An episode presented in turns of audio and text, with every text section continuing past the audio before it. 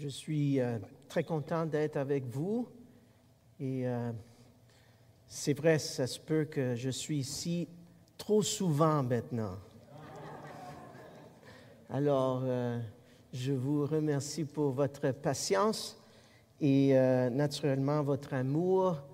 je vous remercie pour votre patience même avec mon français. je sais que ça fait plusieurs années que je ne le pratique pas et alors, euh, je me soumets euh, à, le, désir des, guides qui veulent que je prêche en français. Alors, euh, je vais faire ça à la gloire de Dieu. Je remercie même Yvon Roméus qui a traduit mon message. C'est déjà la deuxième fois qu'il le fait. Et alors, je suis très, très, très J'apprécie beaucoup ce travail-là. Alors, merci, Yvan. Euh, je vous invite à d'ouvrir votre Bible euh, dans la première lettre des Thessaloniciens, la première lettre de l'apôtre Paul aux Thessaloniciens. Notre passage est situé euh, au chapitre 4, des, les versets de 1 à 8, les versets de 1 à 8. Et on euh, va se concentrer sur le thème de la sanctification, la sanctification.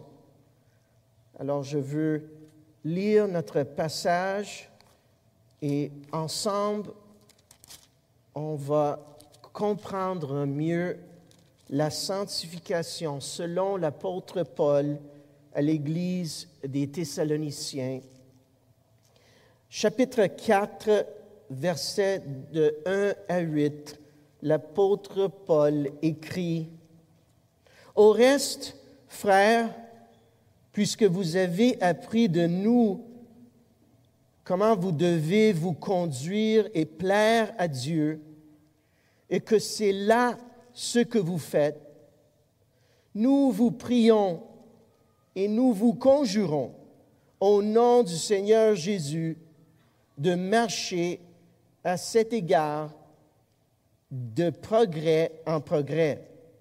Vous savez en effet quel précepte nous vous avons donné de la part du Seigneur Jésus.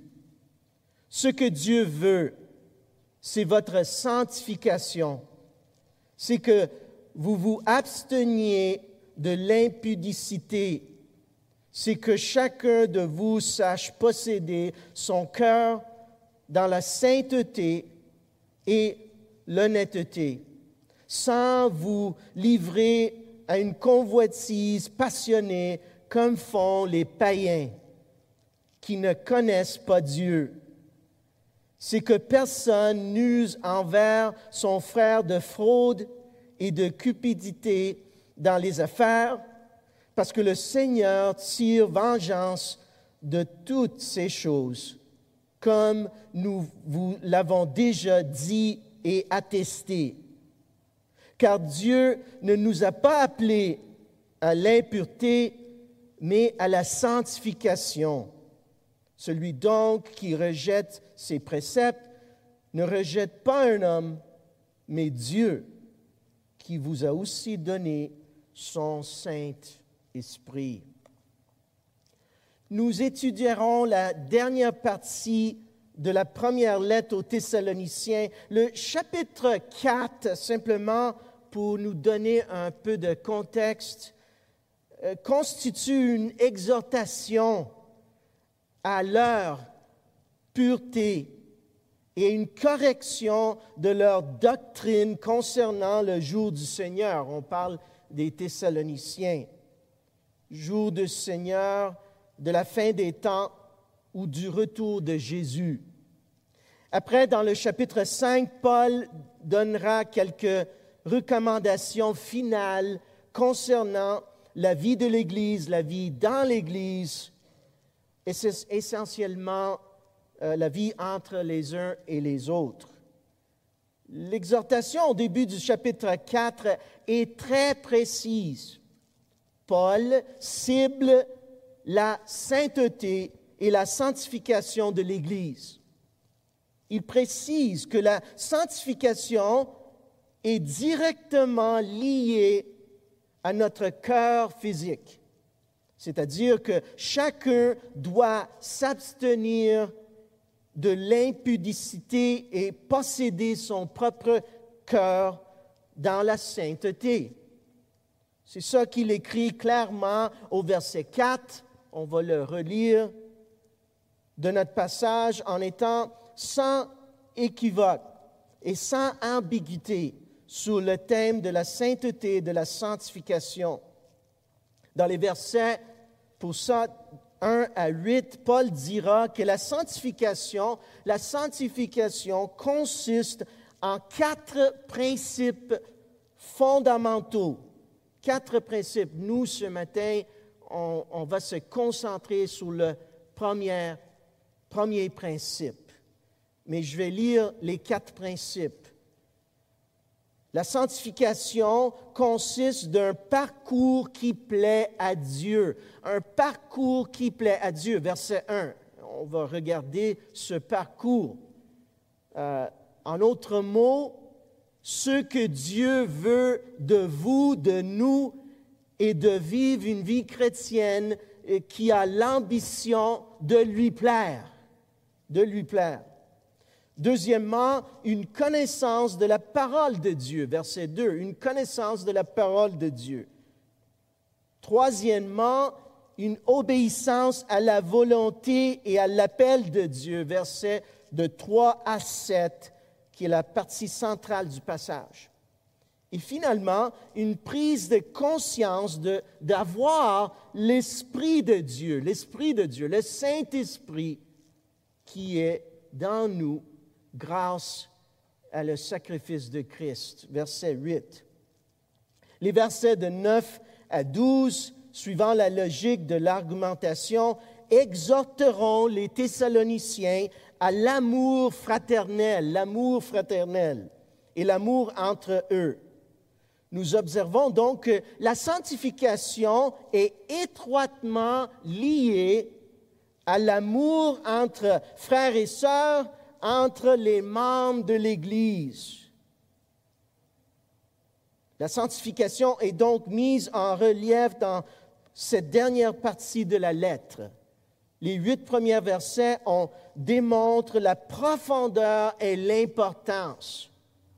Jusqu'au retour du Seigneur Jésus-Christ, Dieu veut qu'on se sanctifie, qu'on recherche la sanctification. Nous observons donc que la sanctification est étroitement liée à le contexte de la vie dans l'Église, avec les membres, frères et sœurs de l'Église, on marche ensemble vers le Seigneur Jésus-Christ, vers son retour, on peut dire à savoir la sainteté, est dans le cœur et les pensées de l'apôtre Paul dans la conclusion de sa lettre. La sainteté et la sanctification sont des priorités pour la vie chrétienne des Thessaloniciens et de même pour la vie de tout autre disciple du Christ, nous y compris. Au verset 3 de notre passage, nous entendons clairement ce thème ce que Dieu veut. Ce que Dieu veut, c'est votre sanctification. Et au verset 7, nous attendons à nouveau le même thème, car Dieu ne nous a pas appelés à l'impureté, mais à la sanctification, verset 7. La sanctification est la volonté de Dieu et l'appel de Dieu dans notre marché chrétien, chrétienne. La foi des Thessaloniciens, un autre thème abordé dans la lettre, a un seul objectif en tête, et ce de vivre selon la sanctification. On peut dire, ça c'est notre objectif, euh, qu'on est ici à Montréal, qu'on est à Rome, euh, et on sert le Seigneur pour l'évangile du Seigneur Jésus-Christ à la gloire de Dieu. Rien, rien ne parlera ou ne témoignera plus que votre foi, ni de l'authenticité de votre foi, si ce n'est votre sanctification, c'est-à-dire votre recherche de la sainteté. On peut parler, on peut dire beaucoup de paroles, et, notre confession de foi, c'est important, mais les paroles euh, euh, démontrent une partie de notre vie chrétienne. C'est la recherche de la sainteté qui complète ce qu'on croit et qui nous démontre disciples du Seigneur Jésus-Christ. Qu'est-ce donc la sanctification?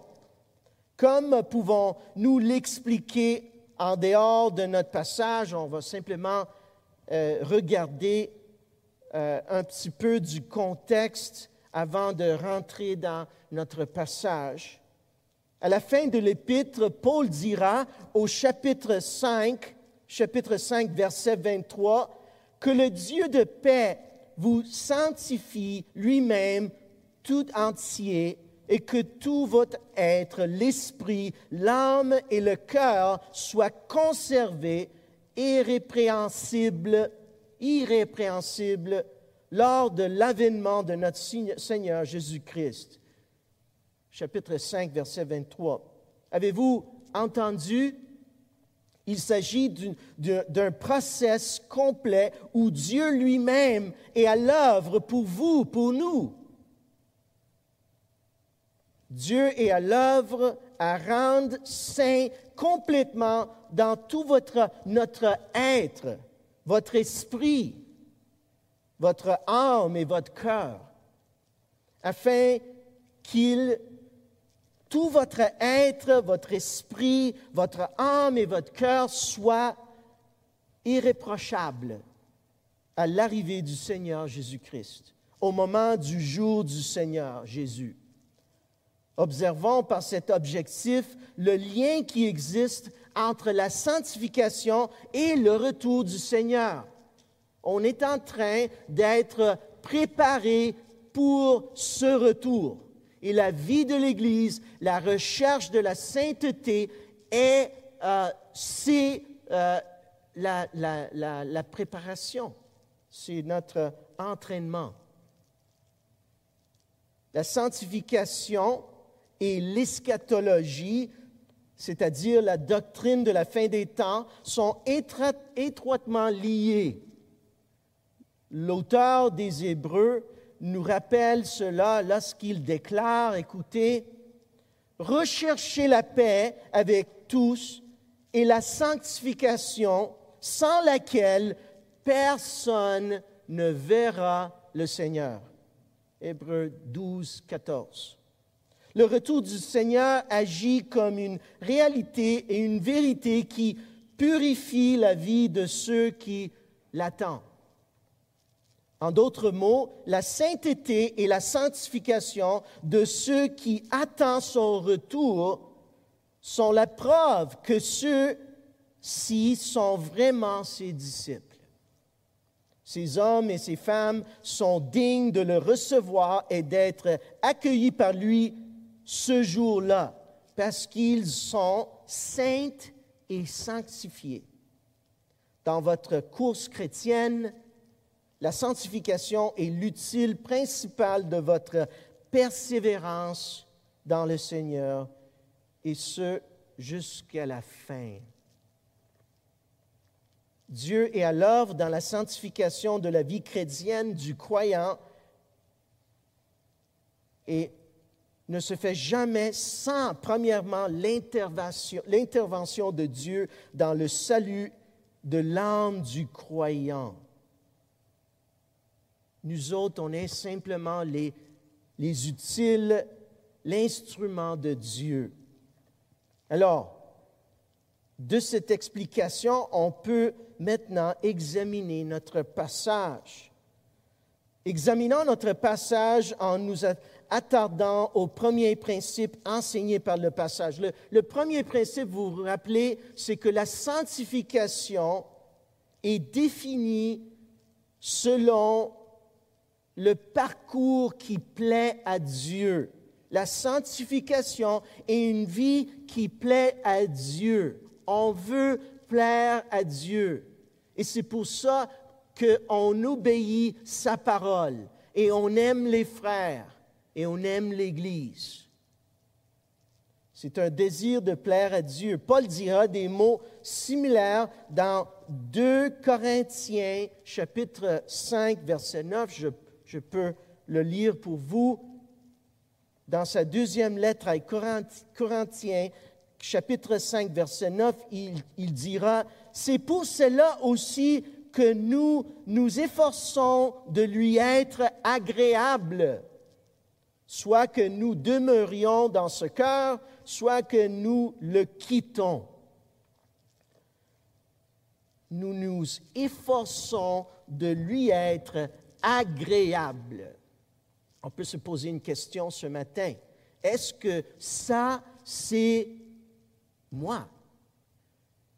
je m'en force de lui être agréable.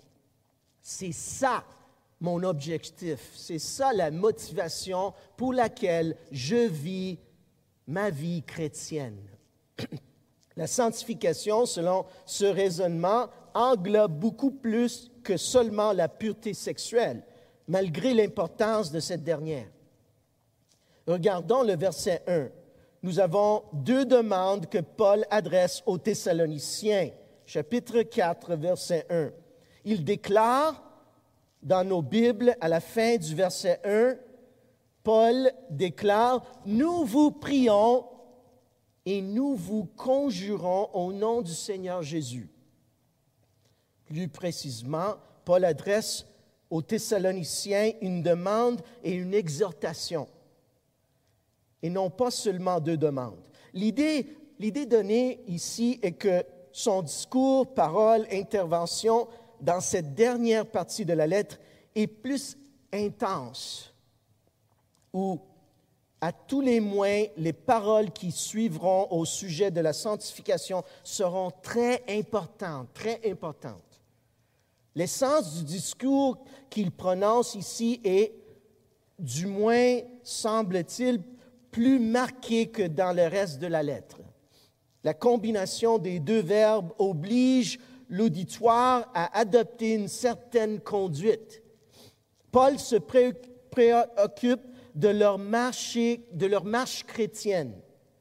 Il les demande et les exhorte à adopter un comportement digne de leur profession de foi de leur vie chrétienne. Les deux actions au présent impliquent un comportement chrétien qui ne doit jamais, jamais faillir. En d'autres termes, cela doit toujours être votre, notre objectif à atteindre. Toujours au verset 1, il ajoutera que cette volonté doit abonder en eux en vous, à nous. Bref, non seulement vous devez toujours vivre ainsi en Christ, mais vous devez même, on doit même progresser, progresser, grandir, c'est-à-dire être saint et de plus en plus avoir une vie de sainteté. Comme les enfants grandissent, aussi les chrétiens la demande de Dieu, le désir de Dieu est que nous autres, comme vous savez, on doit grandir. Ces paroles du verset 1, comme nous l'avons mentionné, sont empreintes d'amour, c'est-à-dire dites sur un ton affectueux. Paul s'adresse à des frères, comme nous l'avons vu précédemment. Paul s'adresse à sa famille, sa famille spirituelle en Christ. Cependant, il ne s'agit pas d'un ton de familiarité qui peut être ignoré. familial, mais, peu, mais, mais pas familier, en d'autres termes. Ce n'est pas apprendre à la légère. Les deux verbes portent le poids de son autorité apostolique. Ne prenons donc pas ces paroles aimables, pleines d'affection fraternelle à la légère. Comme si Paul nous faisait part de son opinion. La, sainteté, vous comprenez, ce n'est pas une opinion. Non. Ce ne sont pas juste des paroles formulées par un homme qui exprime sa haute estime pour la foi et la vie chrétienne. Non, la sanctification ne doit jamais être prise à la légère, légère, je m'excuse, ni être considérée comme un sujet d'interprétation à l'égard d'une vie morale selon la pureté sexuelle. La demande et l'exhortation exprimées par Paul possèdent toute l'autorité imposée, d'imposer cette conduite exemplaire à l'auditeur, c'est-à-dire aux frères dans la foi, et assurément, il en découle une correction en cas de désobéissance à cette exhortation. Lisez à nouveau 1 Thessaloniciens, cette fois au chapitre 5. Je peux, le lire pour vous, mais chapitre 5, versets 12 à 14. 12 à 14. Paul écrit nous vous, nous vous prions, frères, première demande de Paul au verset 1 de notre passage, d'avoir de la considération pour ceux qui travaillent parmi, vous, qui vous dirigent dans le Seigneur et qui vous exhortent. Ayez pour eux beaucoup d'affection à cause de leur œuvre. Soyez en paix entre vous nous vous en prions aussi, frères. Voici le deuxième mot de Paul au verset 1 dans notre passage. Avertissez ceux qui vivent dans le désordre, consolez ceux qui sont abattus, supportez les faibles, usez de patience envers tous. Entendez-vous l'avertissement dans la demande de Paul, une demande composée des mots. Nous vous prions et nous vous prions, nous vous en prions. Ainsi, le désordre chrétien implique une discipline chrétienne. Si vous n'écoutez pas l'injonction de Paul, prière et exhortation, vous serez, rappelés à l'ordre et réprimandés, corrigés. Donc, les demandes faites au cœur de Christ en lien avec la sainteté, selon les instructions du Seigneur Jésus-Christ, ne sont pas, ne sont pas, ne sont jamais facultatives.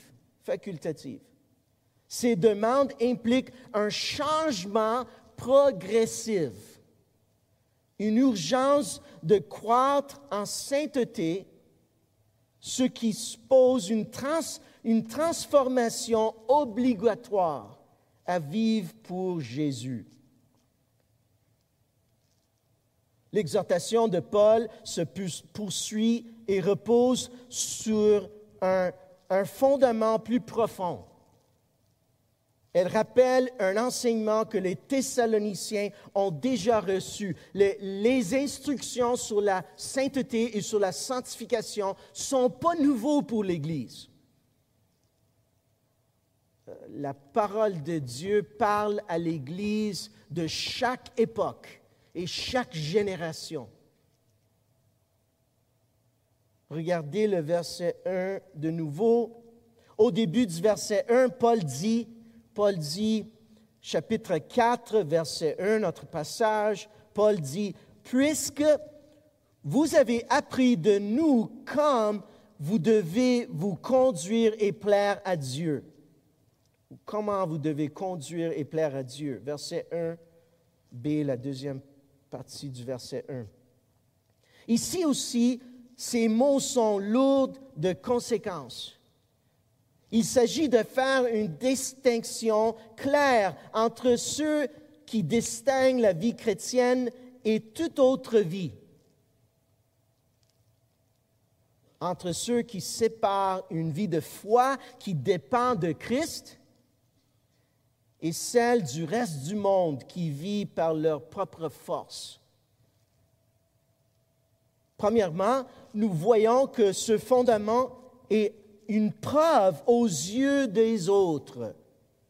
Tous les autres croyants, et non ceux qui vous entourent seulement, mais tous les croyants, toutes les personnes qui, euh, qui vous appartenaient au Christ, qui appartiennent au Christ. La demande et l'exhortation de Paul aux Thessaloniciens dépend donc de l'enseignement qui leur a déjà été transmis par Paul et par Jésus. Regardez bien les mots, regardez bien les mots de Paul. C'est un enseignement déjà donné qu'il est obligé de transmettre. Paul dit, vous avez appris de nous comment vous devez vous conduire et plaire à Dieu. L'enseignement chrétien, c'est-à-dire la doctrine chrétienne, a toujours une dimension, on dit éthique, éthique et morale. Cependant, son plus grand joug est celui de plaire à Dieu. Votre sanctification et votre recherche, notre recherche à, la sainteté, ont leur source et ont leur motivation dans votre désir de plaire à Dieu. Plaire à Dieu. Avez-vous entendu? Le désir de plaire à Dieu se, sera démontré, se, trans, sera une, transformation qu'on vit selon une vie morale et une vie selon une éthique chrétienne. C'est donc le premier principe de votre sanctification et le plus important selon la logique du raisonnement de Paul dans le passage. Vous ne cherchez, écoutez bien, vous ne cherchez pas la sainteté en évitant l'immoralité parce que c'est une loi chrétienne qu'il faut respecter. Vous ne cherchez pas la sainteté dans votre marche en Christ parce que cela fait partie d'un travail ou d'un devoir que vous devez faire.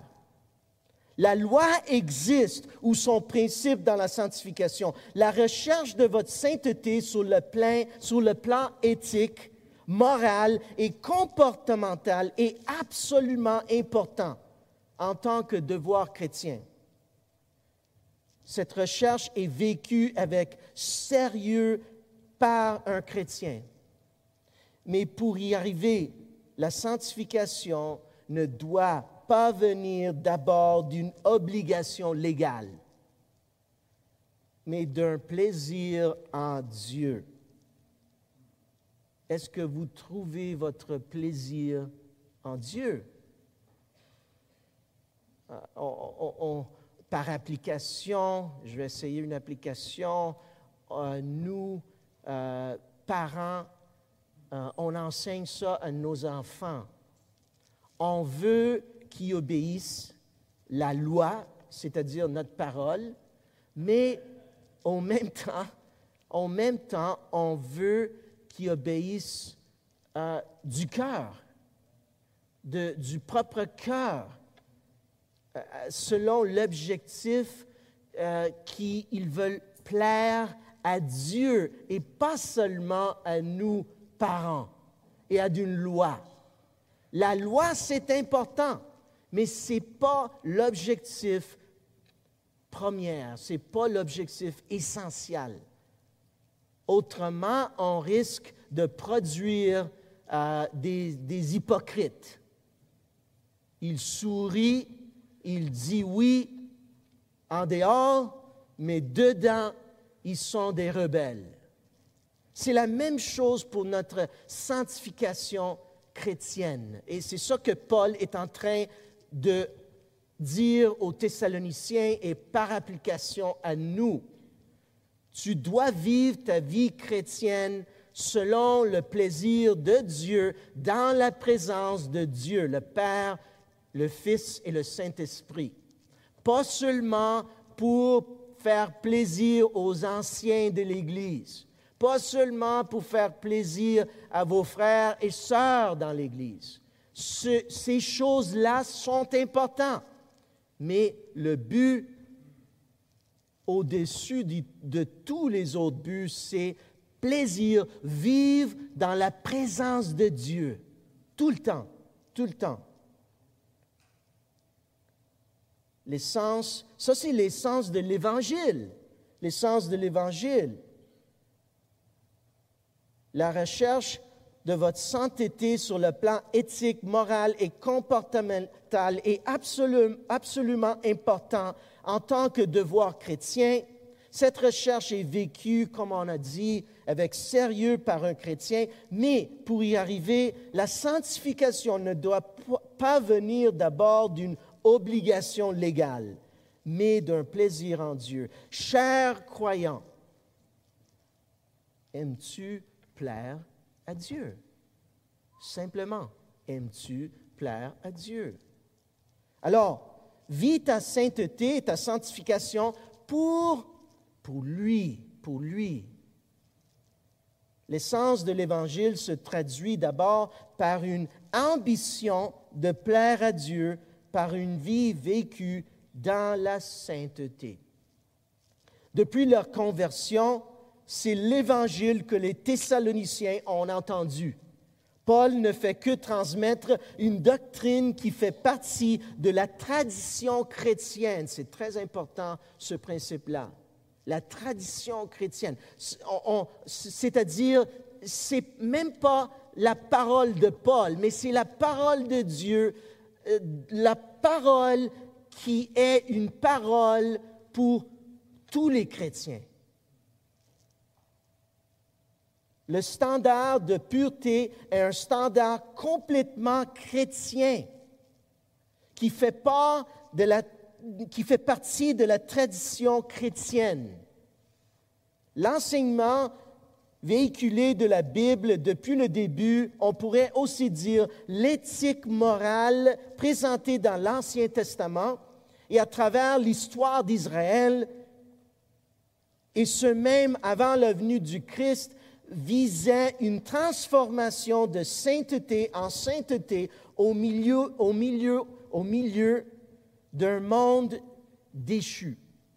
Le peuple de Dieu devait être différent des peuples et des anciennes nations vivant dans la fornication et l'immoralité flagrante. Le standard de pureté sexuelle vu de cette manière a toujours existé. Nous devons par conséquent nous attendre partout où la Bible est enseignée parmi quiconque croit en la Bible ou professe l'Évangile, à ce que les personnes enseignées mènent une vie pure. La sainteté, le plaisir de Dieu se transforme dans une vie qui vit pure. Et ce, ce enseignement, cette doctrine est une doctrine et d'un enseignement qu'on va trouver dans chaque Église qui professe l'Évangile du Seigneur Jésus-Christ dans le monde. Si on rentre dans une Église qui enseigne une, doctrine différente, alors ce n'est pas une Église du Seigneur Jésus-Christ. Ce n'est pas une Église, point.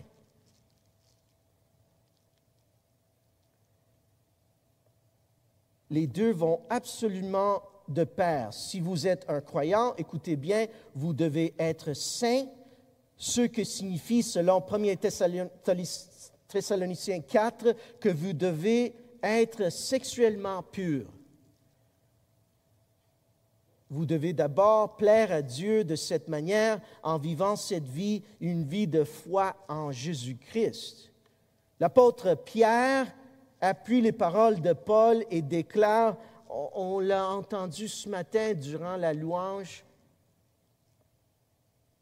1 Pierre, chapitre 1, verset 16, Pierre emprunte ces mots de l'Ancien Testament et des paroles de Dieu à Israël. Ces paroles de Pierre sont entouré d'exhortations qui complètent le commandement de Dieu. Cette vérité est encore plus grande que les quelques mots qui sont absolument vrais exprimés par Pierre. Au verset précédent, au verset 15, Pierre écrit, Mais puisque celui que vous a appelé est saint, vous aussi soyez saints dans toute votre conduite.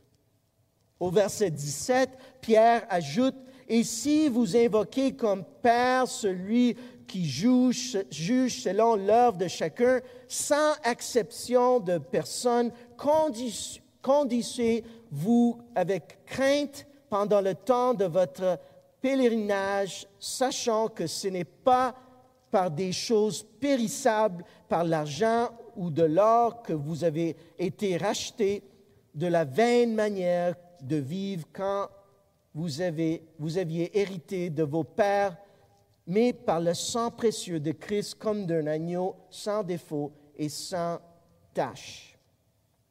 Votre sanctification dépend de l'appel de Dieu. En, d'autres termes, si vous êtes capable de vous sanctifier, vous l'êtes à cause de l'appel souverain que Dieu a opéré sur votre vie. Et c'est pour ça qu'on vit pour plaire à Dieu, le Dieu qui nous a appelés, sauvés. Comme votre salut dépend de Dieu, ainsi votre sanctification dépend de l'œuvre élective de Dieu lorsqu'il vous a choisi pour le salut. Le rappel de, cet enseignement est très important dans notre vie chrétienne. En d'autres mots, la sanctification n'est pas un thème nouveau, on l'a déjà dit.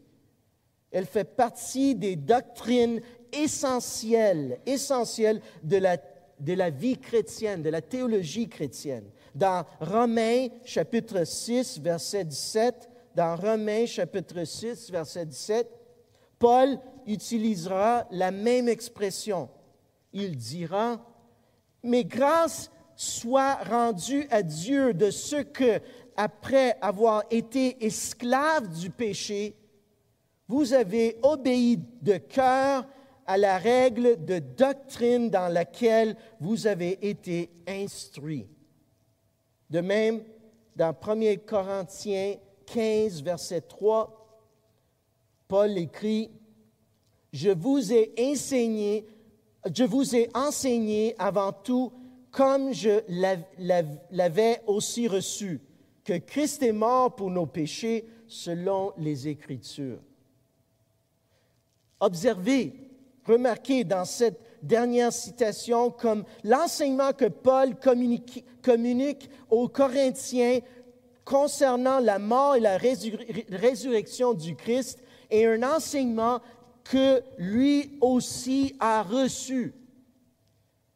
Ce n'est pas un enseignement de son cru et ce n'est pas non plus son opinion, mais c'est la vérité transmise selon une théologie reconnue par tous les fidèles qui fait autorité elle est, et, le fondement de l'histoire et de la vie de l'Église. C'est ça qu'on doit connaître selon l'Évangile de Jésus-Christ. On doit connaître que notre objectif est la sanctification. Cette vérité est régulièrement enseignée et vécue. Elle est incontestable donc immuable. Elle vient de Dieu pour son peuple depuis, depuis le début et maintenant de façon encore plus urgente face au retour imminent de Christ. Donc l'objectif, l'objectif, si nous regardons à nouveau le passage au verset 1, est de plaire à Dieu.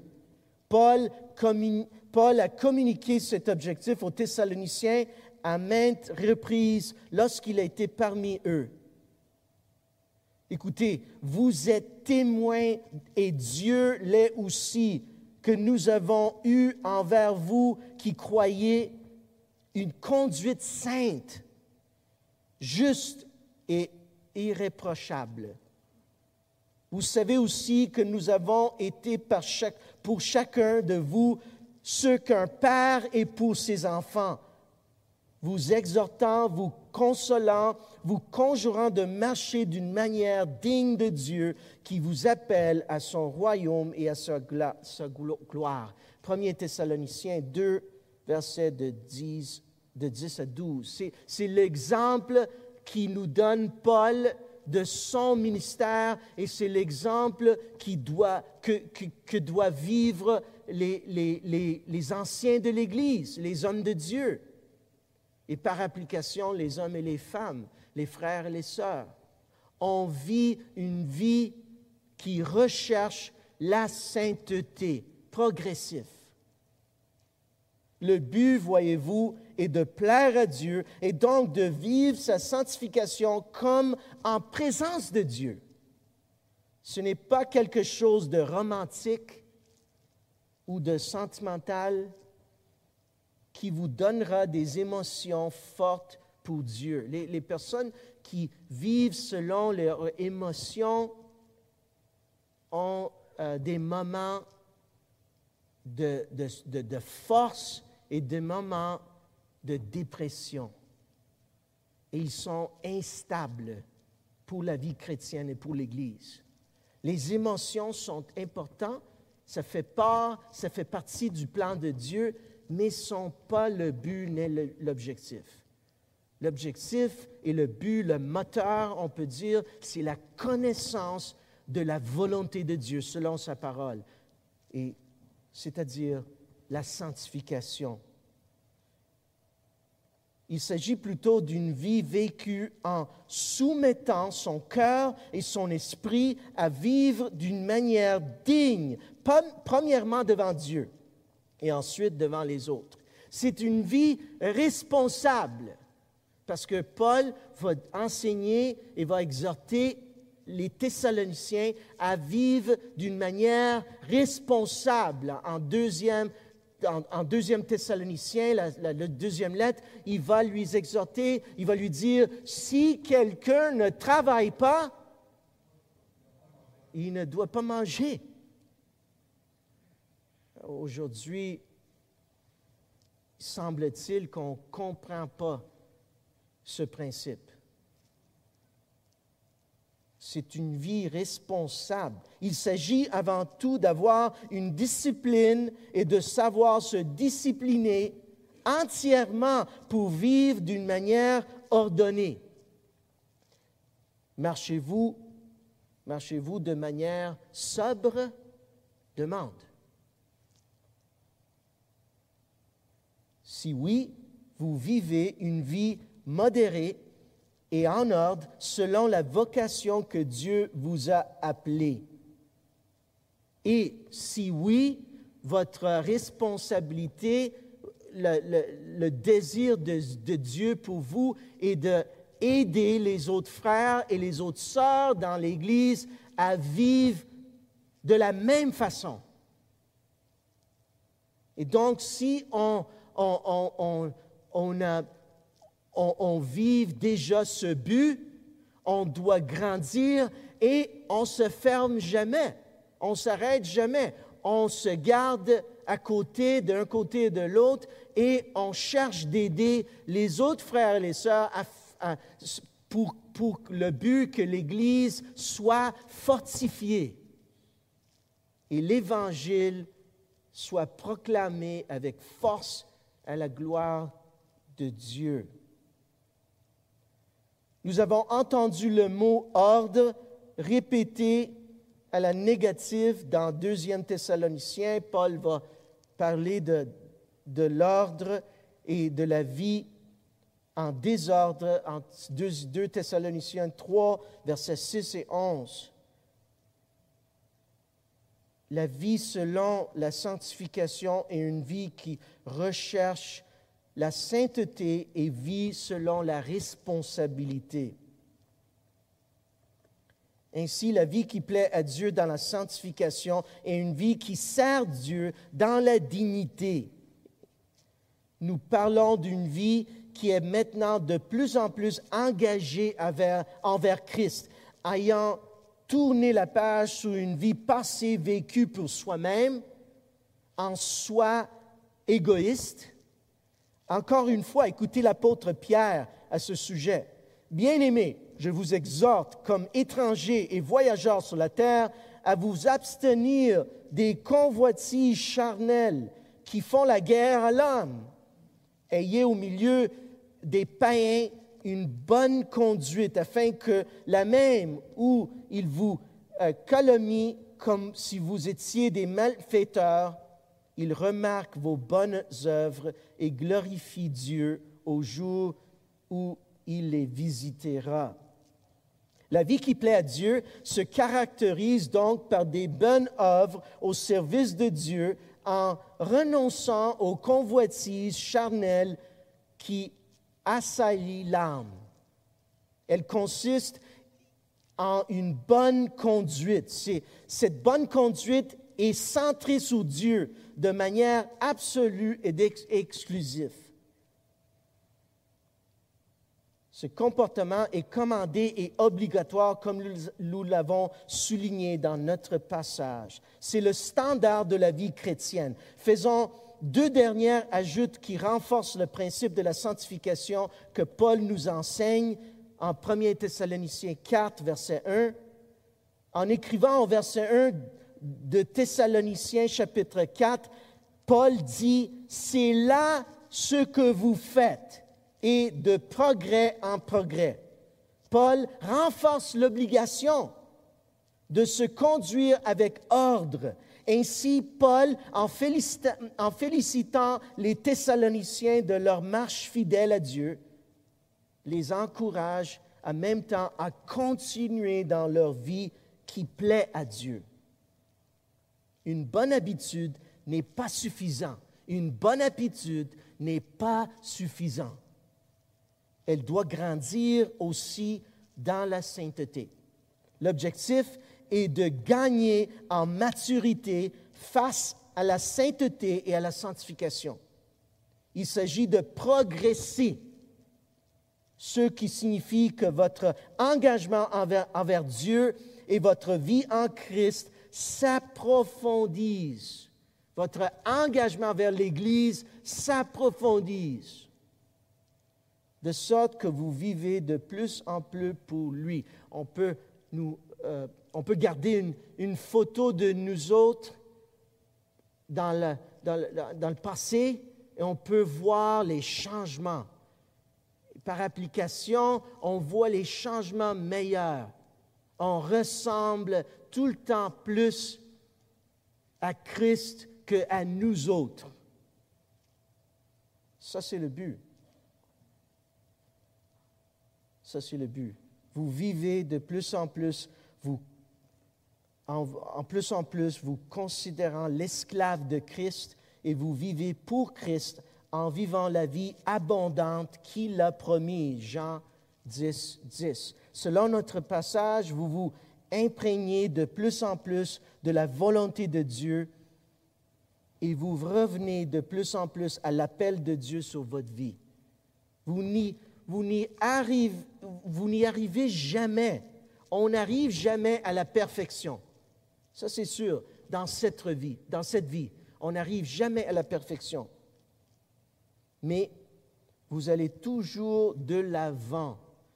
Et donc, on recherche la direction, pas la perfection, à la gloire, à la gloire de Christ et du, de l'Évangile du Seigneur. Prions-nous. Merci Seigneur pour ta parole. Merci pour ton évangile. Merci pour le Seigneur Jésus-Christ qui a donné sa vie pour nous selon un sacrifice unique qui nous a justifiés. Et aujourd'hui, on peut vivre en sainteté et grandir dans la sainteté grâce à le Seigneur Jésus-Christ. Aidez-nous, Seigneur, parce qu'on est faible. Aidez-nous, aidez notre Église.